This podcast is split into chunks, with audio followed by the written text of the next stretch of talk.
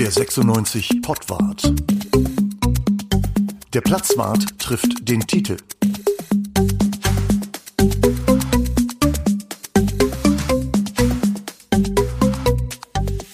Hallo, herzlich willkommen zum Pottwart, zum Extra Pottwart zweiter Teil mit Ralf Blume. Ralle Blume, der lange, lange Jahre, zwölf Jahre lang ähm, Sportphysiotherapeut bei Hannover 96 war. Hallo Ralf.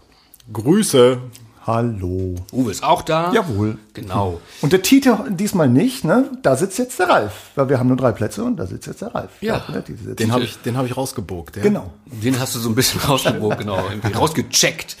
Wir sind ausgestiegen in der vergangenen, ähm, im vergangenen Pottwart mit ähm, Körpern. Ähm, wir haben darüber gesprochen, wie sich Körper entwickeln tatsächlich. Und äh, da kommen wir dann auch zu Sportlererkrankung, Fußballererkrankung. Was war denn deine kurioseste, die du behandeln durftest? Die kurioseste. Oh Gott, na da, da. Also, kurio, also kuriose Erkrankungen oder Verletzungen hatten wir unfassbar viele. Ähm, äh, wie, du, wie du eben schon gesagt hast, war der Penisriss was ganz Besonderes, aber das war vor meiner Zeit. Von daher bin ich schon ganz froh, dass ich den nicht hatte. Was hängt da dran an so Penisriss? Was Also da dran wie, hängt, Wie behandelt man das? das muss so schnell wie möglich entweder genäht oder, oder geklebt werden, je nachdem. Also Das klingt unschön, ne? Da beneide ich den Mannschaftsarzt nicht, der da, das war Vego damals, ne? Also das äh, ist keine, und dann möglichst noch vor laufenden Kameras und, und 50.000 Zuschauern im, im Stadion ist das, glaube ich, eine Sache. Also ich habe den Jankow vor allen Dingen nicht beneidet in der Situation. Noch mehr als Ja. den, als ich den Siehste, ich, ich, Arzt. ich denke da mehr an mich und meine Kollegen. Also da bin ich dann doch schon Ego. Ne? Also Aber auf der anderen Seite hat es den Jankow ja zum 96-Star gemacht im Boulevard. Vorher kannte den keine Sau, aber mit dem Penisriss war er dann tatsächlich von dabei. Ja, also normalerweise ist das ja so. Äh, diese Situation, da rennen Leute auf dem, auf dem, auf dem Platz, immer zwei. Irgendwann, wenn sie herbeigewinkt werden und dann kommen sie an und haben so ein kleines Boccia-Köfferchen dabei und das kann man so aufmachen. Und dann wühlen sie da lange drin rum und dann holt einer Eisspray raus, sprayt das irgendwo drauf, dann rennen sie wieder weg und der Spieler spielt weiter. Das ist doch normalerweise so, wie äh, Physiotherapeuten also ihr könnt das jetzt nicht sehen, aber Ralf ist kurz davor, mich zu schlagen. nee, so ist es. Genau so ist es. Also im Prinzip, also als ich damals noch, noch unterklassig und äh, in der Jugend tätig war und dann ein verletzter Spieler auf dem Platz lag und da vor sich hin wimmerte und ich praktisch schon mit den Hufen scharrend und den Eiskoffer und den Verbandskoffer da und den Schiedsrichter beschimpft habe, dieser, so nach dem Motto, da liegt einer auf dem Platz und weil die Schiedsrichter haben ja dann immer erst, äh, das primäre Interesse gilt dann erstmal eine gelbe Karte zu zeigen. Und das zu notieren, bevor dann der Arzt und der Physio auf den Platz gerufen werden, das hat mich, unterklassig hat mich früher das immer auf die Palme gebracht. Ich Ja. habe geschrien, ey, lass mich auf den Platz, der, der stirbt ja. Ne? Und irgendwann später habe ich dann gelernt, hm, also aufgeregt habe ich mich dann immer noch, aber das war dann in der Bundesliga, wie so vieles in der Bundesliga gespielt wird, nicht nur Fußball, wird auch vieles andere gespielt, dann ist das häufig auch schon mal die Aufregung am, am, am Spielfeldrand. Weil im Prinzip ging es häufig auch darum, einfach mal zwei, drei Minuten Luft zu holen, auch für den Spieler. Ne? Also ich habe mich, also ohne jetzt Sergio Pinto nahe treten zu wollen oder so, weil das ist, was der eingesteckt hat und welche Verletzungen der erlitten hat und der hat richtig auf die Knöchel gekriegt. Ne? Aber wenn der so seine, wenn der gefault wurde und dann so seine fünf Rollen gedreht hat, äh, da habe ich dann auch gedacht, oh Gott, und das vor den Kameras, es sieht doch jeder, dass er fast nicht getroffen wurde oder so. Ne? Das war dann auch schon.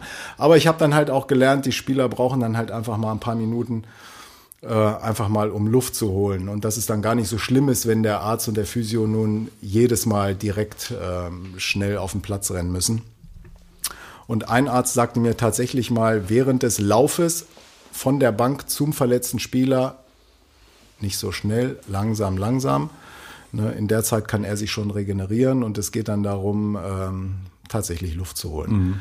Und es gibt brutal fiese Verletzungen. Also das ist, ähm, da muss man dann möglichst so schnell wie möglich vor Ort sein, nur das weiß man halt vorher nicht. Von daher ist die Tendenz zwar schon da, so schnell wie möglich am Spieler zu sein, aber Gott sei Dank ist es nur in den seltensten Fällen lebenswichtig. Wenn wir jetzt zurückkommen auf die kuriosen äh, äh, Geschichten, der Jankow, das ist, ja- hat sich ja tatsächlich auf dem Platz ereignet.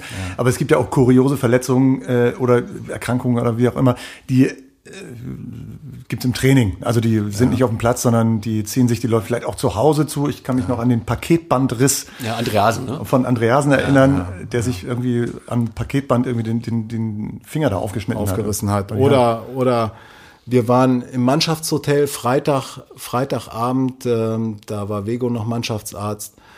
Ähm, da klingelt das Telefon, ne, Ralle, äh, Hanno Balic ist, ist, ist praktisch in, in, in einen Glastisch gefallen und hat sich dann den Fuß aufgerissen. Ne? Und dann konnte er, konnte er halt auch nicht spielen, ne? musste genäht werden und so. Ne?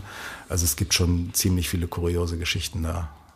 Es gibt natürlich auch ähm, Verletzungen wie zum Beispiel die Scham Schambeinverletzung von äh, Altin Lala. Zum Beispiel. Wo man, wo man so erstmal fragte, Hä, was ist das? Und dann dachte, naja, zwei Wochen, dann kommt er wieder und dann kam er ein halbes Jahr nicht wieder. Äh, warum ist das so? Also Schambeinentzündungen sind so eigentlich der Garant für einen, für einen langen Ausfall, für eine lange Ausfallzeit. Ne? Schambein ist halt das, ist der Knochen oberhalb unserer unteren Geschlecht, oberhalb unserer unteren Geschlechtsorgane. Ne? Dieser Knochen und dann, das ist praktisch die Stelle, wo die beiden Beckenknochen auf der Körpervorderseite zusammenkommen und mittels nur einer Gelenkkapsel und wenigen Bändern verbunden sind. Und von, aus diesem Areal des Beckenknochens ziehen unfassbar starke Muskeln, sowohl nach oben, die Bauchmuskeln, als auch nach unten in die Beine, in die Adduktoren. Und es ist ein, es ist wirklich eine, man könnte fast sagen, es ist so, so eine Art Achillesferse des Beckens. Weil unglaubliche Kraftübertragungen da stattfinden und ein sehr, sehr hoher Zug der Muskeln, dieser großen Oberschenkelmuskeln, in den Knochen reinwachsen. Und wenn sich aus welchem Grund auch immer, häufig aufgrund von langer Fehlstatik und Fehldynamik, sich an dieser Stelle eine Knochenreizung bildet, weil die Knochenhaut, also ich beschreibe es mal so, der Muskel wächst in die Knochenhaut und die Knochenhaut wächst an den Knochen. Und wenn über einen langen Zeitraum dieser Zug des Muskels so groß ist, dass sich die Knochenhaut vom Knochen löst, bildet sich zwischen Knochenhaut und Knochen ein Ödem, eine Schwellung, es kommt zu einer Entzündung und in dem Moment hat man brutale Schmerzen. Nicht nur in dem Bereich, sondern auch ausstrahlend in die Adduktoren oder in den Rücken. Und das Problem ist jetzt, dass über einen ähnlich langen Zeitraum dieser Druck mh, verhindert werden muss. Dass sich praktisch die Schwellung zwischen Knochenhaut und Knochen wieder zurückbildet, die Knochenhaut genug Zeit hat, unter Entlastung auf den Knochen sich zu legen und wieder festzuwachsen. Und das, äh, also äh, Schambeinentzündung ist so ziemlich das fieseste Urteil, was ein Sportler haben kann. Also, Ist es eine Sportlerverletzung? es gibt sehr wenige Patienten aus dem normalen, nicht sportlichen Alltag, die sowas haben. Sehr wenige. Es kommt vor, aber die meisten sind davon auch Sportler. Ähm, und wenn du sagst Fehlstatik, das heißt, da, da stand jemand schief, oder wie ist das bei Altin Lala? Stand der schief? Also, also da sind wir bei, bei so einem Kernproblem im Sport. Man versucht ja natürlich jeden Sportler in seiner in seinem, in seinem täglichen Leben besser zu machen. Und wir bilden uns ja ein als Mediziner oder wir als Physios und die Mediziner, die funktionell denkenden Menschen, den Körper als symmetrisch und parallel zu sehen. Das heißt, so wie wir, wenn wir jetzt zum Beispiel einen Anatomieatlas aufschlagen, da steht ein Mensch, der steht gerade vor uns und die rechte Seite ist genauso wie die linke Seite und das rechte Kniegelenk ist genauso beweglich wie das linke und das rechte Kreuzdarmbeingelenk, das ISG, sollte genauso funktionieren wie das linke. So stellen wir uns das vor. Es ist halt aber so, dass wir nicht nur im täglichen Leben als Patient oder als Mensch, sondern auch bei den Sportlern ähm, Vorlieben haben. Zum Beispiel haben wir Sportler, die sind Rechtsfüßer oder sind Linksfüßer und äh, somit haben wir unterschiedliche Muskelreliefs und Muskelketten im Körper. Das heißt zum Beispiel hat jetzt äh, der eine hat einen stärkeren Oberschenkelmuskel rechts als links und somit steht er automatisch schon etwas anders. Das heißt, wenn wir uns einen Hochleistungssportler angucken, sagen wir mal nicht einen Hochleistungssportler, sondern einen Bundesliga, Fußball-Bundesligaspieler, der, der gut trainiert ist, dann ist er auf seiner Position mit dem rechten Fuß in einer bestimmten Position mit seinem Körper und er hat bestimmte Muskelreliefs und die sind nicht symmetrisch. Das heißt, die rechte Seite ist nicht identisch mit der linken Seite und somit kommt es zu Verformung und zu Verdrehungen im Beckenbereich.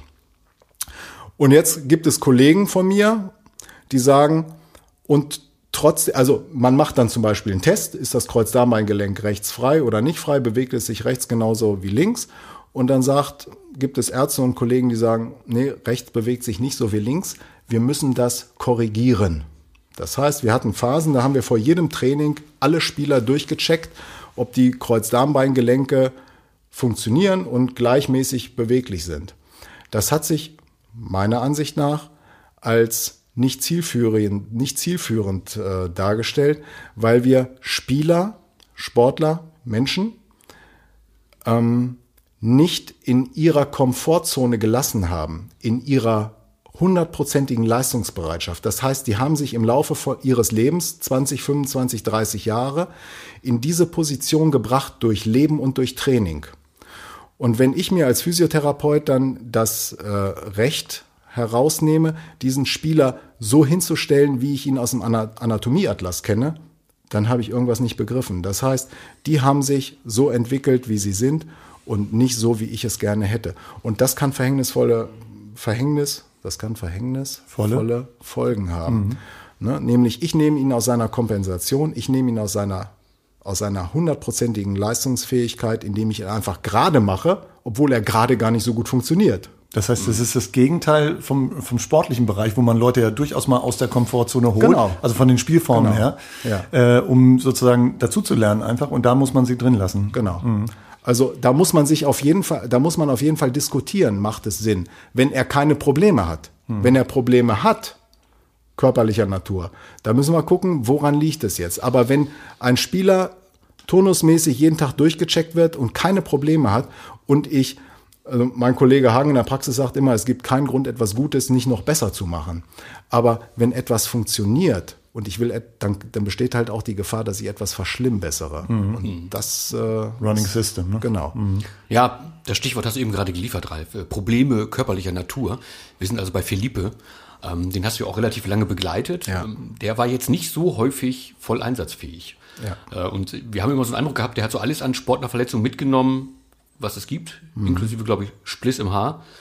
Hat er alles dabei gehabt. Ähm, was, was war mit dem? Was ist das für ein Körper? Was ist das? Ähm, man hat sich unheimlich ge gequält dann auch. Das war zumindest ja. der Oder war das einfach nur Pech? Philippe, erstmal vorweg, ist ein fantastischer Mensch, vor dem ich meinen Hut ziehe als Mensch einer, äh, mit einer Schulnote würde ich, sage ich einfach mal eine glatte Eins. Und dieser, dieser Mensch, Philippe, hat mir jeden Tag, an dem er im Behandlungsraum war, brutal leid getan, weil er alles dafür getan hat, möglichst schnell und möglichst gut wieder auf den Platz zu kommen. Der hat geackert und es war ein Profi in meiner Karriere durch und durch.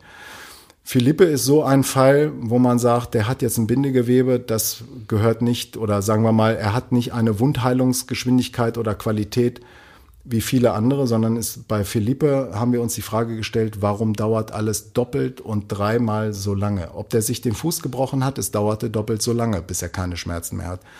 Ob er Muskelfaserriss oder eine Zerrung hatte, es dauert doppelte so lang.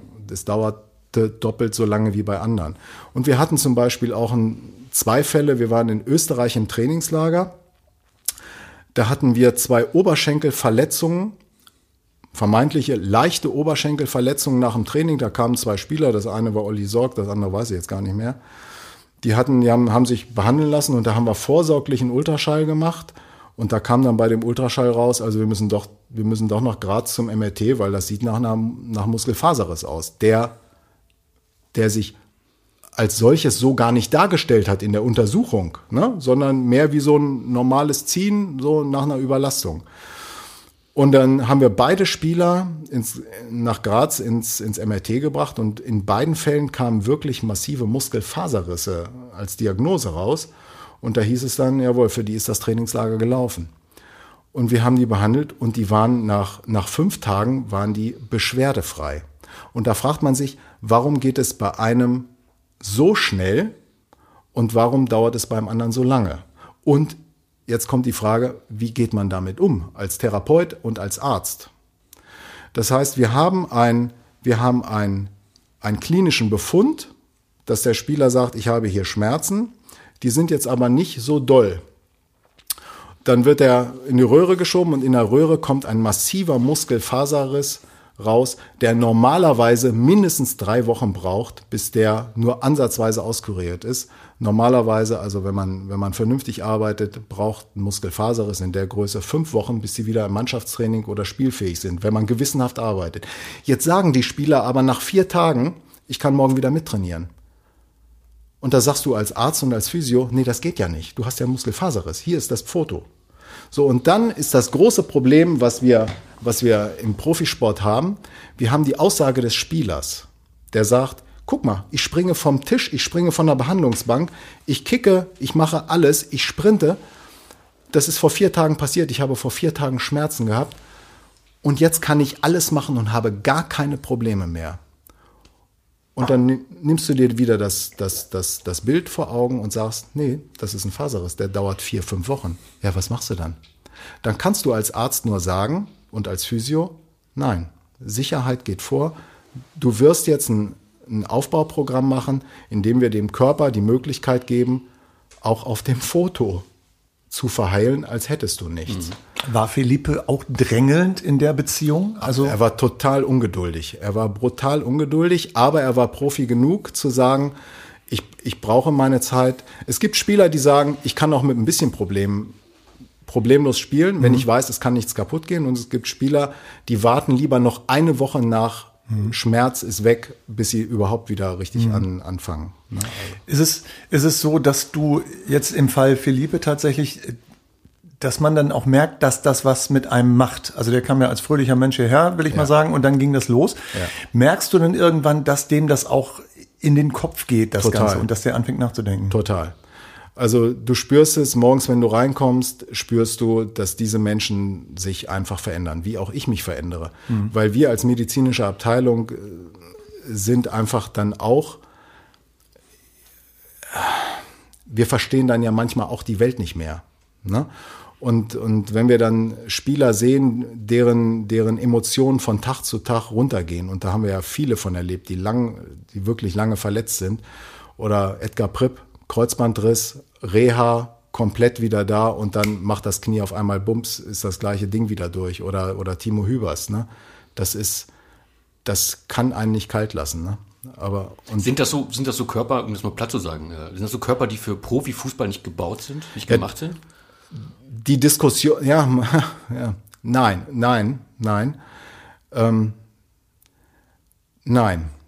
Diese Körper sind für Profisport gemacht wenn man das Training so dosiert, dass diese Körper in dem Moment, wo es drauf ankommt, ihre Leistung bringen. Und, und das bedeutet, und das ist auch ein großer Kritikpunkt, den, den ich äh, den Medien und manchen, manchen Zeitungen zuschreibe, wo ganz, ganz häufig wirklich ganz plakativ irgendwas geschrieben wird. Ähm, wo, wo Ärzte und Physios äh, praktisch durch die, durch die Scheiße gezogen werden. Ähm, es gibt meines Wissens, also zu meiner Zeit gab es keine Verletzung, wo der Spieler sich im Behandlungsraum verletzt hat. Punkt. So. Jeder Arzt, jeder Spieler sorgt dafür, dass er den Spieler so zum Training entlässt, dass er mit bestem Wissen und Gewissen davon ausgeht, dass er sich da draußen, dass er so präpariert ist, auf der Behandlungsbank oder im Vorbereitungs-, Trainingsvorbereitungsraum, dass da draußen möglichst nichts passieren kann. Und dennoch passiert es. Das verlagert das Problem ja so ein bisschen zum, zum Training, zum Trainer, zum Trainerstab. Ähm, das, soll das, das soll das Problem nicht verlagern, hm. sondern das ist eine ganz klare Ansage an das Training. Weil nur, das, nur die Trainingssteuerung sorgt dafür, dass, dass dem Spieler möglichst eine Garantie gegeben wird, dass mit meinem Wissen, was ich als Trainer erworben habe während meiner Trainerlizenz, ob das jetzt A-Lizenz, ob das äh, egal welche Sportart, muss ich als Trainer am Ende meines Trainingslehrganges unter Beweis stellen, dass ich nicht nur, dass ich nicht nur Ecken üben kann oder Spielzüge, sondern dass ich auch einen, dass ich unterschiedliche Körper im Training so fordern und fördern kann, dass sie auch verletzungsfrei aus diesem Training rausgehen können, damit sie am Wochenende bei welchem Wettkampf auch immer, Fußball, Handball, Tennis, Leichtathletik, erfolgreich sind. Das heißt, ich muss mit unterschiedlichen Spielerqualitäten, was, was, was den Körper angeht, umgehen können. Und das ist nicht, ich habe 25 Spieler im Kader und alle 25 Spieler müssen das gleiche Wochenpensum ableisten, damit sie am Wochenende die Möglichkeit haben, in den Kader zu geraten. Mhm. Nee, ich muss jeden einzelnen Spieler so trainieren, dass er am Wochenende fähig ist. Das ist es, es sind 25 Einzel-Tennisspieler, so kann man das sagen. Und, und jeder in der Weltspitze oder in jeder Tennismannschaft trainiert individuell und anders. Mhm. Das setzt ja eine sehr enge Zusammenarbeit zwischen den Physiotherapeuten und dem Trainerstab voraus. Die gibt es in der Regel, mit Ausnahmen, ja. Wird zu viel trainiert? Nein, es wird nicht zu viel trainiert, es wird nicht angepasst genug an den Menschen trainiert. Mhm. Die Anpassung fehlt. Und die Anpassung hatten wir zum Beispiel während der, während der Europa League-Zeit hatten wir die sehr. Und irgendwann ging das dann wieder aus welchen Gründen auch immer auseinander. Das heißt, dass es mehr dahin ging, ähm, die Mannschaft muss wieder zusammen trainieren und es, ne, jeder muss mehr oder weniger das Gleiche machen. Ne? Mhm. Und nicht jeder kann diese fünf, sechs, sieben Trainingseinheiten so kompensieren. Ja. Basketballspieler, Eishockeyspieler, ich sag mal NBA zum Beispiel, die machen, ich glaube, 82 Vorrundenspiele, äh, bevor sie in die Playoffs gehen, spielen teilweise Back-to-Back, -back, also die spielen Tag für Tag teilweise, mhm. wenn es sein muss äh, und kriegen das auch irgendwie und haben dann am Ende, wenn du ins, ins äh, Endspiel kommst, hast du irgendwie 115 Spiele in den Knochen. Eishockey wird auch sehr viel, sehr oft gespielt. Äh, beim Football wiederum ist es so, dass die 16 Spiele haben in der mhm. Vorrunde äh, und sind beim letzten gehen die auf dem Zahnfleisch. Wie kann das sein, äh, dass das so unterschiedlich ist, dass man von einem, warum kann man von einem Fußballer nicht verlangen, dass er jede zwei Tage spielt, von einem Basketballer aber schon? Der rennt ja auch auf dem Platz auf und ab die ganze Zeit oder Eishockey. Wie, warum ist das so? Du kannst in bestimmten Sportarten kannst du einfach viel schneller wechseln. Das heißt, du bist nicht 90 Minuten ohne Unterbrechung in der Regel da drauf. Und du hast, äh, so wie ich es aus anderen Sportarten kenne, hast du einfach Trainer, die viele Trainer, die darauf besser eingehen als im Fußball. Mhm. Ist, ist, ist einfach so. Also das soll keinen Trainer abwerten, aber es soll vielleicht auch mal zum, zum Nachdenken anregen. Ja, aber ja. so diese Franchise-Player, so die, die Top-Leute irgendwie, die spielen ja auch dann, ja, sagen wir mal so, LeBron James mit seinen paar und 30 Jahren, der spielt jetzt nicht mehr 48 Minuten, lass den 40 spielen oder 38 oder so, aber das dann eben auch schon ständig. Und trotzdem äh, hält er die Belastung einfach äh, besser aus. Ne? Ist das? Das sind das sind Einzelspieler, die hast du bei 96 auch. Die, ja. die hast du die hast du überall. So und dann kommt dazu, wie ernähre ich mich, wie wie gehe ich mit meinem täglichen Leben um, wie viel schlafe ich, wie viel trinke ich, wie stressarm lebe ich mein tägliches Leben. Mhm. Im, hm, Im Moment können ja fünf Leute ausgewechselt werden. Bringt das was? Also, dass man fünf statt drei auswechseln kann, so aus Corona resultierend? Ich verstehe nicht, warum es im Fußball nicht möglich sein soll, permanent zu wechseln, wie beim Handball. Mhm. Warum nicht? Warum nicht? Das sind, das ist, das erschließt sich bei mir nicht, da geht es dann nicht um Leistung, da, da muss es irgendwelche anderen Gründe geben. Genauso wie, wie Schiedsrichter ab einem gewissen Alter nicht mehr pfeifen dürfen, obwohl sie die Leistung noch bringen. Ne? Mhm. Das, das, ist das Beispiel Manuel Gräfe jetzt ja, mit 47. Ja, ne? Unbegreiflich, unbegreiflich. Mhm. Das hat nichts mit Leistung zu tun. Das sind, das sind Statuten und Regularien, die, die einfach für mich einfach veraltet sind. Ja, und ein Schiedsrichter ist kein Pilot, will ich mal sagen. Ne? Da gibt's ja. ja auch die, die Regelung, dass äh, ja. Piloten, die jetzt für die Bundeswehr fliegen, irgendwann nicht mehr fliegen dürfen, sondern ja. wechseln dann zur zivilen Luftfahrt und fliegen da weiter. Und Manuel Gräfe darf einfach gar nicht mehr. Ja, ja das ist einfach auch eine willkürliche Altersgrenze. Willkürlich, Sieben, genau. 47. Ja. Man, ja. man sollte schon gucken, dass sie noch fit genug sind, ja. dass sie da beim Spiel hinterherkommen. Aber ja. ähm, gut, beim DFB ist es jetzt so, dass man äh, da diese Gelegenheit jetzt nutzt, äh, Gräfe loszuwerden. Das muss man, glaube ich, ganz klar so sagen. Ne? Hast du denn das Gefühl, dass, äh, du hast ja äh, schon darüber gesprochen, dass die Leute immer sozusagen äh, mehr an der Grenze auch sind und so weiter. Heißt das denn im Umkehrschluss, dass äh, Leute immer jünger äh, also werden, dass die Mannschaften immer jünger werden, weil nur junge Spieler die Belastung, die da gefordert wird, noch aushalten? Oder ist es so, dass ältere Spieler heutzutage einfach besser trainiert sind, als sie noch vor 20 Jahren waren? Also dass auch ein 32-Jähriger auf dem Feld noch mithalten kann, weil sein Körper halt ein anderer ist als vor 20 Jahren. Auch das ist sicher ganz, ganz individuell. Ganz. Äh, wenn du jetzt in die Nachwuchsleistungszentren der Bundesliga guckst, dann, dann äh, siehst du, dass da brutal athletisch auch trainiert wird. Und das ist eine, das ist eine Vorauswahl. Ich denke mal, wir werden in sechs, sieben, acht Jahren werden wir, werden wir einen ganz anderen Fußball, werden wir eine ganz andere Athletik in den Stadien sehen. Nämlich? Und wir werden, wir werden langweiligeren Fußball haben, wir werden wahrscheinlich schnelleren Fußball haben, aber wir werden vermutlich, ich weiß nicht, ob wir weniger Verletzungen haben werden. Das richtet sich danach, wie die Trainer ihr, ihr, ihr Training steuern. Mhm. Aber so ein äh, Sascha Mölders gibt's dann nicht mehr im deutschen Fußball. Sicher nicht. Also jemand, der, Nein. ich weiß nicht, wie alt er jetzt ist, aber seit Ewigkeiten spielt und äh, ja, auch noch sehr erfolgreich nicht. spielt tatsächlich. Ja, ne? sicher nicht. Mhm. Okay. So die, die Ente-Lippens-Figuren. Ja. Und ähm, auch, wir, wir sind wieder bei Steiner, ne? Das ist ja so dieses. Auch so diese andere Figur, ganz genau. Oder ähm, zum Beispiel bei Didi Yakunan, bei seiner Rückkehr. Ja. ja. Der war so ein bisschen mopsig. Hattest du auch das Gefühl? Ja, ja. Aber das tat ihm ganz gut, oder nicht? Ja. Ja, es ist ja entscheidend, wirklich entscheidend ist, Miller hat immer gesagt, Ralle, entspann dich. Wichtig ist Samstag 15.30 Uhr. 15.30 Uhr, das ist wichtig. Ne?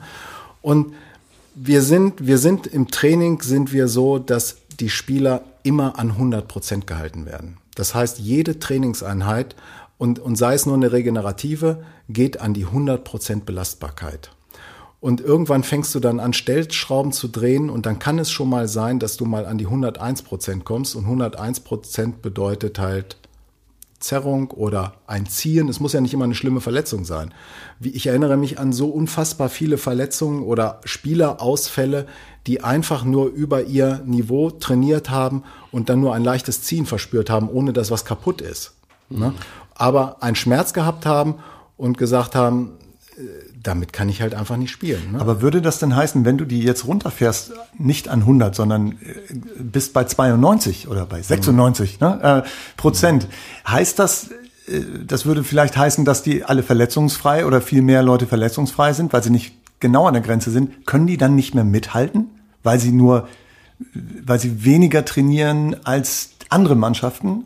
Reicht es dann äh, konditionell, also ausdauermäßig oder was weiß ich von der Schnelligkeit her nicht mehr? Jein. Es gibt Spieler, die, die müssen an diese 100 Prozent, die wollen an diese 100 Prozent.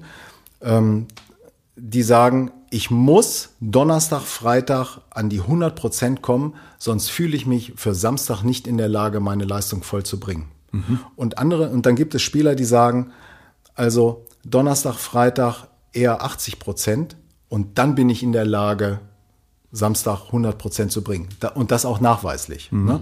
Das heißt, wenn, wenn Spieler nach dem Abschlusstraining kommen oder am Donnerstag nach dem Training und sagen, ähm, ja, ich habe heute mal ein bisschen weniger gemacht, weil ich gemerkt habe, dann bin ich, dann bin ich für Samstag voll dabei. Da muss man als Trainer und auch wir als Physios, wir müssen einfach dem Spieler vertrauen. Hast du das Gefühl, Entschuldigung, aber hast du das Gefühl, dass die Trainer, mit denen du dann sprichst, du sprichst ja von unterschiedlichen Profilen, ja. ne? Persönlichkeitsprofilen und äh, auch äh, Trainingsprofilen. Eigentlich mhm. jeder Spieler müsste eigentlich individuell tra tra trainieren, was beim Fußball ein bisschen schwierig ist. Aber du plädierst ja dafür. Ist das den, sind diese Profile den Trainern bekannt? Ja. Besprecht ihr das? Ja. Sagst du auch mal, nimm den mal raus? Mhm. Ja, unbedingt. Unbedingt. Okay. Das also, heißt, deine Expertise ist dann auch gefragt, ne? Ja. Also das ist jeden Vormittag, jeden Morgen, morgens als allererstes sind wir zum Trainer rübergegangen oder ich in dem Fall als Leiter dieser Abteilung und habe gesagt, pass auf, heute den und den, da würde ich sagen, heute mal reduzierte Belastung oder lass den mal komplett raus.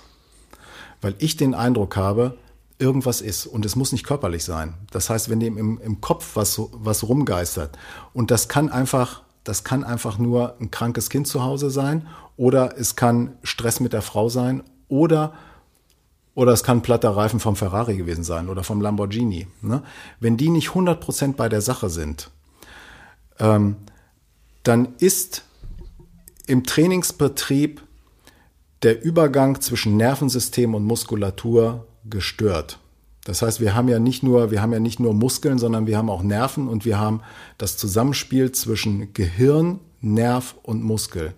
Und wenn die über Nacht aus welchem Grund auch immer ähm, eine Neuro, neurologische Entleerung gehabt haben, wie auch immer, so dass die Nerven nicht mehr genug Potenzial haben, ähm, die Muskulatur vernünftig anzusteuern, dann kann es halt schon mal vorkommen, dass in der 45. Trainingsminute, obwohl der Spieler keine Probleme hat und obwohl er die Muskulatur super trainiert ist und er nicht wirklich muskulär ermüdet ist, dass die Nerven die Muskeln nicht so ansteuern, dass er bei diesem Richtungswechsel, der, den er schon zwei Millionen Mal gemacht hat, dass er in dem Moment einfach einen Bruchteil einer Sekunde zu lange braucht, um das Knie zu, um den Muskel anzusteuern und das Knie sich verdreht und dann hat er sich das Knie verdreht. Also das Knie bleibt stehen und dann zum Beispiel mit genau entsprechenden Folgen. Ne? Mhm.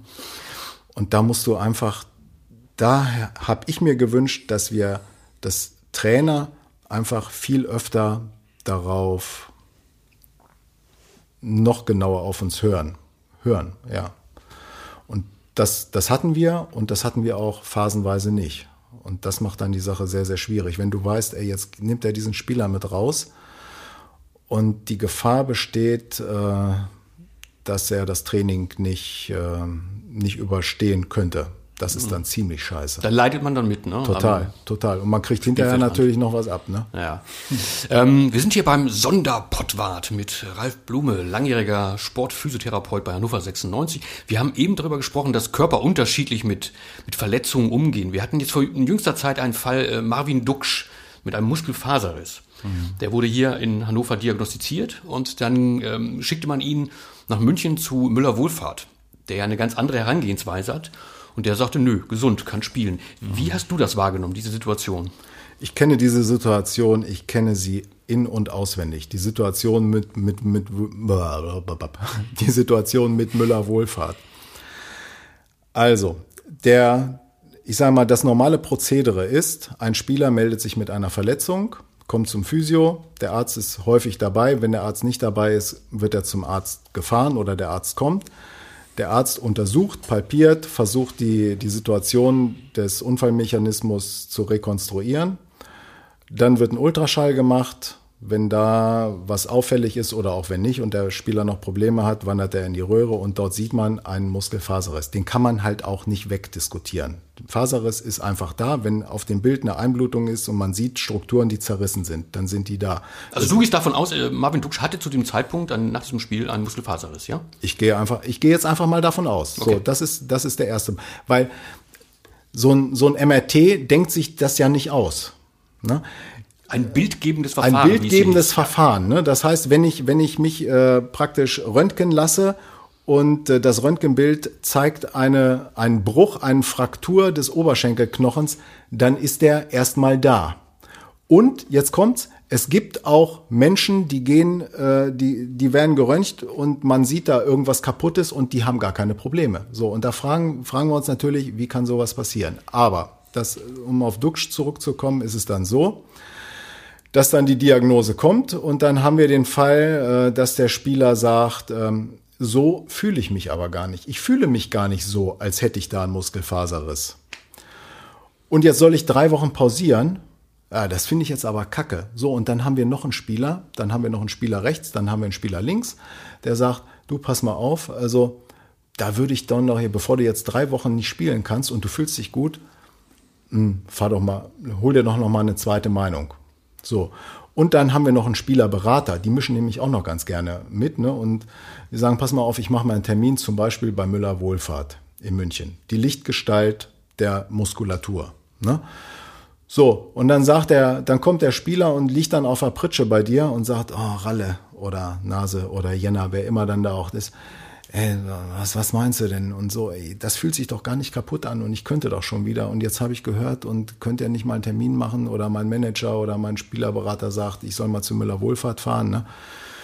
So, oder sie gehen, das ist die eine Möglichkeit. Die andere Möglichkeit ist, dass der Mannschaftsarzt Axel Patenheimer oder Felix Hesse sagt, okay, bevor wir jetzt irgendein unnötiges Risiko oder eine unnötige Verzögerung einbauen, schicken wir den Spieler, weil wir auch wir, nämlich wir als medizinische Abteilung, haben auch die Telefonnummer von Müller Wohlfahrt.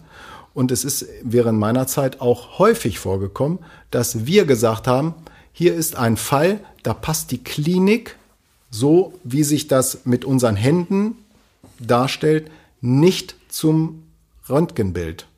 Das heißt, Röntgenbild sagt ganz äh, oder MRT-Bild sagt, also Kernspinn, sagt Muskelfaserriss, aber so wie der Spieler sich hier vor uns präsentiert, ist das nicht mal eine Zerrung. Wie kann sowas zusammenkommen? Und dann kommt unser Netzwerk zustande. Das heißt, Mannschaftsarzt ruft entweder Müller-Wohlfahrt in München oder Klein in Köln an und sagt, guckt, guckt euch den mal an.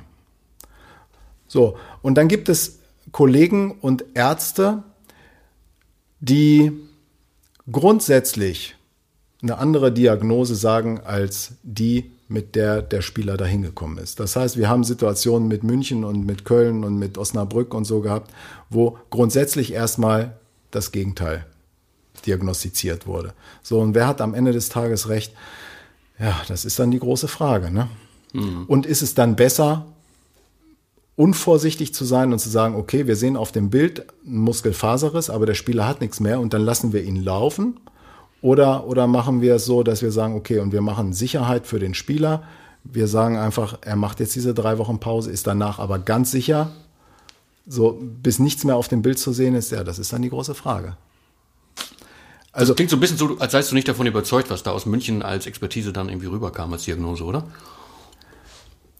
Ich kann es nicht beurteilen. Ich weiß aber, dass München schon ziemlich häufig, oh, wie soll ich das denn sagen, nicht richtig gelegen hat.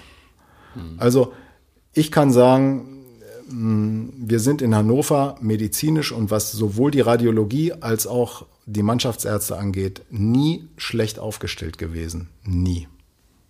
Und wir haben, wir haben ganz sicher auch Fehler gemacht. Ganz sicher. Apropos schlecht aufgestellt, äh, Hannover 96 ist ja gerade dabei, sich ganz neu aufzustellen. Sag mal so aus deiner Sicht, was das bedeutet, wenn man sozusagen so einen ja, so einen gesamten medizinischen Stab einfach mal auswechselt für, für die Arbeit. Mhm. Also für die Spieler auch, die vielleicht da bleiben und sich jetzt wahrscheinlich an was ganz anderes äh, gewöhnen müssen. Es gibt ja, es gibt ja die, wir nennen es immer die Suslik Papers. Ja. Also es gibt einen jungen Mann, äh, der äh, in, bei 96 im NLZ äh, mitarbeitet und der hat jetzt was vorgelegt, ein Konzept. Und das soll jetzt in Teilen umgesetzt werden. Es sind äh, schon Leute äh, jetzt entlassen worden, beziehungsweise die arbeiten jetzt nicht mehr für 96, es kommen neue Leute. Ähm, wie ist sowas, wenn so ein kompletter Umbruch auch mal an der Stelle und nicht nur in der Mannschaft passiert? Ich fange mal so an. Als ich 2007 bei den Profis angefangen habe, hatte ich meine Erfahrung mit der A-Jugend. Das heißt, ich war A-Jugend-Physio. Da bin ich zweimal in der Woche nach der Praxis abends ins Allenriede-Stadion gefahren. Währenddessen die U19 trainiert hat. Das war unter Mirko und später unter Jürgen Stoffregen und dann Markus Olm. Und, und ähm, die Spieler sind dann reingekommen in den Behandlungsraum und haben gesagt, pass auf, ich habe hier was, ich habe da was. Ich habe das dann behandelt und die Spieler sind nach Hause gefahren, ich bin nach Hause gefahren. Wenn es längerfristige Behandlungen waren oder Muskelfaserrisse, dann habe ich dafür gesorgt, dass die an den anderen Tagen in Hannover in Praxen behandelt wurden. So kannte ich das. Aber es rief keiner um 20 nach 11 noch an und Nein. es mussten so, Nein. wie du letztes Mal So, dann habe ich 2007 habe ich dann ähm, den Job da übernommen in den Katakomben im Stadion und anfänglich dachte ich, na, es ist schon noch mal was anderes, aber dass es so was anderes war, das äh, war nicht abzusehen. Ne? Ich habe damals mit Dieter Hecken gesprochen, welche Arbeitszeiten ich denn in etwa habe. Dieter Hecking hat gesagt, pass auf, wir haben Dienstag zweimal Training, Mittwoch einmal, Donnerstag einmal, Freitag einmal, Samstag Spiel, Sonntagmorgen ist dann Pflege, Montag ist frei. So, das war, das war das, was ich wusste. Und es hat sich dann so entwickelt, dass du als medizinische Abteilung im Prinzip rund um die Uhr arbeitest. Das heißt, wenn die Mannschaft frei hat, hat die Mannschaft frei. Aber verletzte Spieler werden jeden Tag zweimal behandelt. Mindestens zweimal. Das heißt, der freie Montag bedeutet Montagmorgen 9 Uhr Behandlung, anschließend Reha-Training mit den Athletiktrainern, anschließend Behandlung. Montag freier Nachmittag, dann kann es auch schon mal kommen, ähm, passieren, dass ein Spieler, der jetzt zum Beispiel aus Frankfurt oder seine Familie in Frankfurt oder in Essen hat, da sagt, ich würde jetzt gerne heute Nachmittag mal nach Hause fahren und, und auch die Familie sehen oder Freunde sehen. Bedeutet aber der freie Montagnachmittag, ah, ah, wir treffen uns 17 Uhr Behandlung, anschließend 10 Minuten Fahrrad oder mit Edward ins Schwimmbad damals noch ne, und dann anschließend Wiederbehandlung. Das war der freie Montag für medizinische Abteilung und für den Spieler. Mhm. Und Dienstag geht das genauso weiter. Und wenn Mittwochnachmittag trainingsfrei ist, dann ist das trainingsfrei für die Gesunden, für die Verletzten. Das heißt, als verletzter Spieler bei Hannover 96 war es so, dass du jeden Tag in der Woche, jeden Tag, zweimal Reha-Training plus mindestens zwei bis viermal Behandlung hattest. Ob das Ganze so sinnvoll ist, ne? Das ist eine Frage, darüber kann man diskutieren. Aber du entwickelst dich als medizinische Abteilung zu eigentlich zu dem, also grundsätzlich ist es so, bei 96 ist jeder der Wichtigste. Also jeder ist der Wichtigste. Ob das, ob, ob wir das waren, ob das der Reha-Trainer ist, ob das die Stadionverwaltung ist, jeder fühlt sich wichtig und, und, ist es auch. Ja. Liese. Liese. Grandio, ohne, ohne Liese wären wir zu keinem Europa League-Spiel gekommen. Ja, es ist so. Jeder ist brutal wichtig. Und genauso wichtig sehe ich die medizinische Abteilung, nur es hat sich bei uns dann halt so entwickelt, dass der Behandlungsraum zu einer Art Kommunikationszentrum geworden ist, sowohl was Kummer und Sorgen der Spieler, Kummer und Sorgen der Trainer, weil die kamen dann natürlich auch nach dem Training und haben sich nochmal hingelegt und sagen, pass mal auf, Karle, kannst du mal? Und dann kommt noch das ein oder andere persönliche Problem dazu, was ich, was ich äh, wo wir uns dann gegenseitig ausgeheult haben. Ich hatte auch meine tierischen Probleme vor einigen Jahren, wo ich dann mit Manager oder Trainer drüber reden konnte und so. Also ein, ein massiver Umbruch in der medizinischen Abteilung ist ein, hört sich jetzt vielleicht ziemlich übertrieben an, aber ich glaube, es ist eine Operation am offenen Herzen einer Mannschaft. Weil ähm, ich glaube, es gibt keinen privateren Bereich für Spieler und für Trainer und für Manager als die medizinische Abteilung, weil alle kommen sie mit ihren Sorgen zu dir. Der Trainer kommt, nachdem alle weg sind, nochmal aus, dem Trainer, aus der Trainerkabine und sagt, ey Ralle, jetzt haben wir sechs Verletzte und wir spielen und wir haben echt ein brutal wichtiges Spiel am Samstag.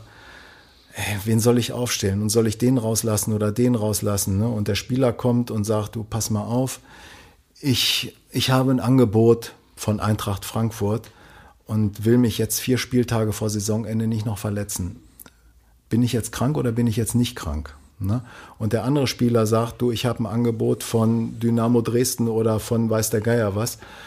Und äh, was können wir machen, dass ich, dass ich die letzten Spiele nochmal 130 Prozent gebe, obwohl ich leicht angeschlagen bin. Ne? Und es ist, also medizinische Abteilung ist ein Hammer in der Bundesliga. Also echt eine wirkliche Vertrauensstellung, die man da hat, äh, in ja. deinem Fall und wahrscheinlich auch ja. bei deinen Kollegen. Welche ja. Rolle spielt der Physio ähm, in der Kabine? Also in so einer Pause zum Beispiel, in der Halbzeit? Ne? Ist man da Motivator oder ist man damit beschäftigt, die kleinen Blessuren so ein bisschen ähm, das, zu pflegen? Das ist ganz, ganz, also grundsätzlich rennen wir, also das heißt, die Spieler, die Spieler kommen in die Kabine, setzen sich hin, so dann reichen wir je nach Temperatur, wenn es draußen heiß ist, dann reichen wir nasse Handtücher. Jeder Spieler kriegt seine, seine Flasche in die Hand gedrückt und wenn jemand äh, Probleme hat, das checken wir schon beim Reingehen. Eisbeutel oder vielleicht sogar größere Verletzung, dann gucken wir uns das an und dann und ansonsten Fresse halten. Fresse halten, in die Ecke stellen und einfach. Weil der, weil der Trainer äh, arbeitet dann mit denen. Nee, weil wir müssen ja, wir gehen dann mit der Situation um, so wie sie es erfordert. Das heißt, manchmal heißt es dann einfach mal nur, ja, einfach dastehen, bereit sein, Blickkontakt, ne, einfach in die Runde zu gucken, wer will was von dir oder wer will auch nichts. Wenn ihr dann draußen auf der Bank sitzt, ähm, ja. 60. Minute, 65. Bist du dann auch jemand, der schon mal sagt, also Trainer, der, der ist jetzt letzte Rille, ne, der muss raus, ne?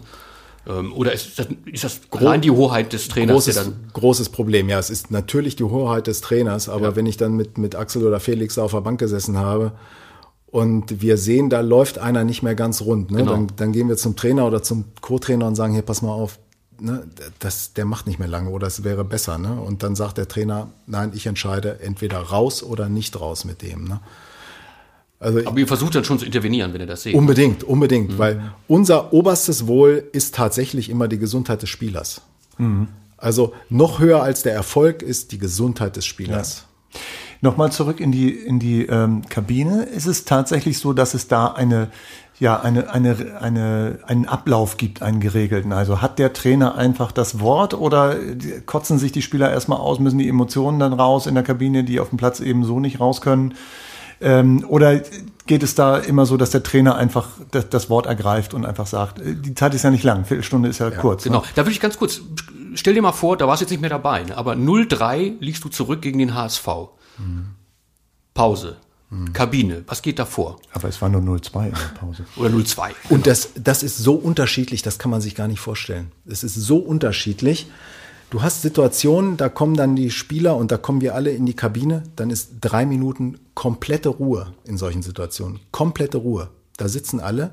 Und dann gibt es Situationen, da fangen die sofort an, sich anzubrüllen oder sich gegenseitig hochzupushen und jetzt erst recht. Andere Tage, da sitzen sie da fünf Minuten und es passiert gar nichts und mit hängenden Köpfen. Dann gibt es Situationen, da kommt der Trainer rein und schreit die an wie noch nie. Oder er sagt, mal ganz still. Also der Trainer ist die ersten drei, vier, fünf Minuten nicht in der Kabine nach, in der Halbzeit, kommt dann rein und sagt einfach so, wollt ihr mich verarschen? Ist es das? Wollt ihr mich verarschen oder wollt ihr die 50.000 da draußen verarschen? Wen, oder wollt ihr, was, was wollt, ihr? wollt, wollt ihr das? Ist es das, was ihr wollt? Und dann, der nächste Satz ist dann, den sage ich jetzt nicht, aber es ist, ähm, also es gibt ziemlich geile Trainerreaktionen und äh, die allermeisten Trainer haben es schon ziemlich cool gemacht, was, was dann passiert. Und es war häufig total unerwartet, was dann Wer war der, wer, wer, war- wer war der coolste, den du da erlebt hast? Der coolste war tatsächlich Breitenreiter. Ja. Okay. Das heißt, in Zürich können sie sich jetzt auf äh, was richtig Schickes freuen. Ja, ne? also äh, äh, alle Trainer, die ich kennengelernt habe. Mirko hat auch ziemlich geile Dinger äh, gemacht und eigentlich und, und Korkut war auch cool und Also um die Sachen so auf die Reihe zu kriegen, praktisch auch äh, äh, berechnend. Ja. Taktisch, Ja. auch menschlich irgendwie äh, die Leute knacken. Daniel, Daniel Stendel war, war auch cool. Also im Prinzip haben alle Trainer richtig geile Reaktionen gehabt auch. Also Stendel stellt man sich so ganz gerade vor, ne? Also Ja, wenn, ja, wenn es ein, total. wenn's ein scheiß Spiel war, hat er auch Genau. gesagt, so, so eine Scheiße spielen wir nicht nochmal die zweite Hälfte. Ne? Ja, okay. Ja, aber es waren total überraschende Dinger dabei. Also einmal dachte ich auch jetzt, jetzt Breitenreiter, Breitenreiter, jetzt reißt er denen die Köpfe ab, ne? Und dann kommt er und sagt, wollt ihr mich verarschen? In einer Ruhe, in einer Ruhe, wirklich, du hättest wirklich einen Floh furzen hören können, als er reinkam. Ich, ich weiß nicht mehr, welches Spiel das war, aber wir haben es dann am Ende doch noch gewonnen. Ja.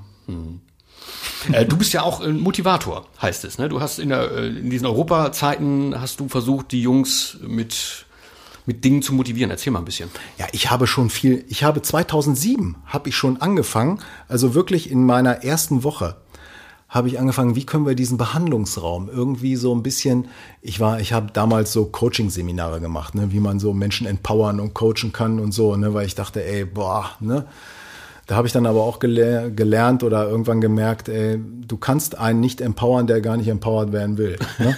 Also ich habe, ich habe damals schon eine Fotowand kreiert für den, für den Behandlungsraum, wo ich ähm, es, es, war, es war tatsächlich eine Luftnummer, aber ich habe geschrieben, ähm, ich habe einen DFB-Pokal und die deutsche Meisterschale genommen und die praktisch mit dem 96-Logo an die Wand schon kreiert. Ne? Und bin dann, bin dann zum Trainer gesagt, ich sage, wollen wir das machen? Der sagt, da bist du wahnsinnig.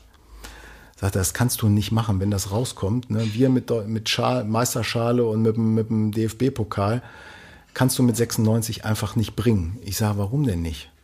Er sagt, er, weil es nicht geht. Ich sage, Dieter, du bist Trainer, du willst doch jedes Spiel gewinnen, oder? Er sagt, ja klar will ich jedes Spiel gewinnen. Ich sage, was passiert denn, was bist du, wenn du jedes Spiel gewinnst? Ah, Ralle, hör auf. Ja, es ist so, wenn du jedes Spiel gewinnst, bist du deutscher Meister und Pokalsieger. Ja. Und das will ich. Und warum soll Hannover 96 nicht jedes Spiel gewinnen wollen? Wollen. Es geht ums Wollen. Das heißt, es, normalerweise müsste jeder Spieler rausgehen. Und ich bin, ich bin mit nach Darmstadt gefahren, ich bin nach München, nach Freiburg gefahren, weil ich als Physio dieses Spiel einfach gewinnen wollte. Und wenn ich jedes Spiel gewinnen will und das auch am Ende des Tages tue, bin, bin ich deutscher Meister. So. Ja. Ja, aber Dieter Hecking war, glaube ich, immer schon ein bisschen mehr Realist als Träumer. Ne? Ja. Äh, Das ist, Ja. glaube ich, bis heute so. Aber es ist kein Traum. Nein, ich will da rausgehen und gewinnen. Und wir haben in München gewonnen.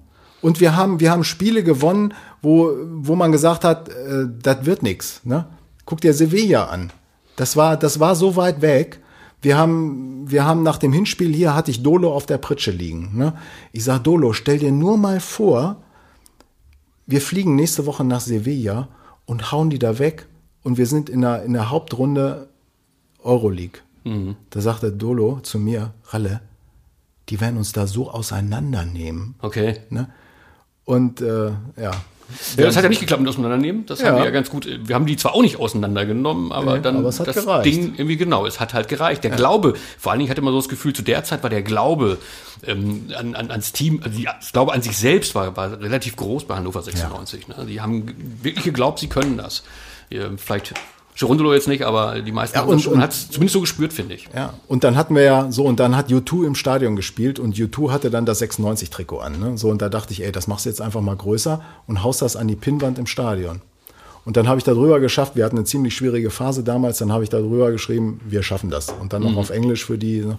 Und dann hat sich das einfach so entwickelt. Das ist so ein Selbstläufer geworden. Und dann habe ich mich an den Rechner gesetzt und habe einfach so hier die Supermänner oder mit, äh, dann habe ich jeden Spielerkopf ausgeschnitten und den auf ein Superman-Kostüm gesetzt. Ne? Oder die Super Marios zu Euroleague-Zeiten und das habe ich ja dann praktisch zu jedem Spiel gemacht. Ne? Ich habe, das heißt, zusätzlich zu meiner normalen Arbeitszeit habe ich noch 10, 12 Stunden abends am Rechner gesetzt und diese Bilder kreiert.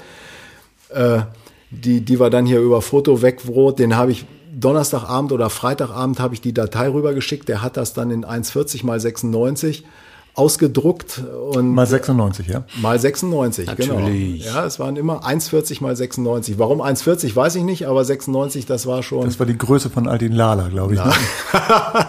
und dann habe ich natürlich noch so ein kleines Glücksschweinchen damit reinmontiert, was man nicht so auf den ersten Blick sehen konnte. Ja. Und das war eine coole Phase. Ja. ja, war auch für die Zuschauer eine coole Phase tatsächlich, ja. die man als Fan gerne mitgenommen hat.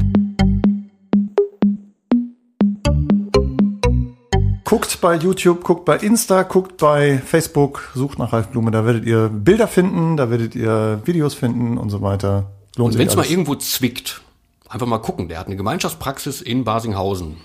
Genau. Und äh, er hat Healing Hands. Ja, ja. er hat mir viel Spaß gemacht. Ich Wunderbar. habe so tatsächlich mein therapeutisches Leben hier nochmal so rekapitulieren können. Ja, sehr schön. Das war sehr cool. Vielen Dank euch beiden. Wunderbar. Danke, Danke dir. Und dann sagen wir Tschüss, bis zum nächsten Mal. Der nächste Podwart in. Kommt glaub, bestimmt, ja. Kommt bestimmt. Alles klar. Bleibt Danke. da draußen, ne? Bis Ciao. Der 96 Podwart.